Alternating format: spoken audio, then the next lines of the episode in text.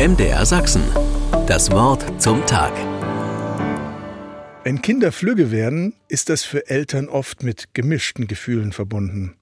Was, wenn die groß gewordenen lieben Kleinen zu weit hinausfliegen? Kürzlich hat eine langjährige Freundin ihre eigene bewegende Geschichte erzählt. Sie stammt aus Japan. Vor vielen Jahren hat sie eine Reise nach England unternommen. Dort wollte sie zunächst einfach nur für ein paar Monate die Sprache lernen und studieren. Bald schon lernte sie einen jungen Mann aus Deutschland kennen. Auch er wollte nur ein paar Wochen in Bristol bleiben und die Sprache lernen. Es dauerte genau zwei Monate vom Kennenlernen bis zur Hochzeit. Die beiden hatten ihr Glück gefunden. Es war alles aufregend und viel zu schnell, um noch die Eltern in Japan nach ihrer Meinung zu fragen oder sie gar zur Hochzeit einzuladen, die über ein herzliches Ja auf dem britischen Standesamt auch kaum hinausging. Kurz darauf zog die japanische Freundin zu ihrem Mann nach Deutschland.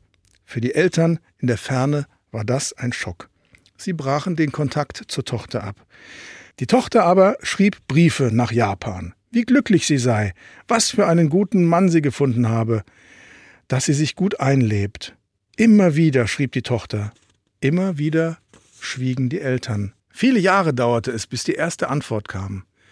Die Mutter kündigte an, nach Deutschland zu kommen, die Tochter besuchen.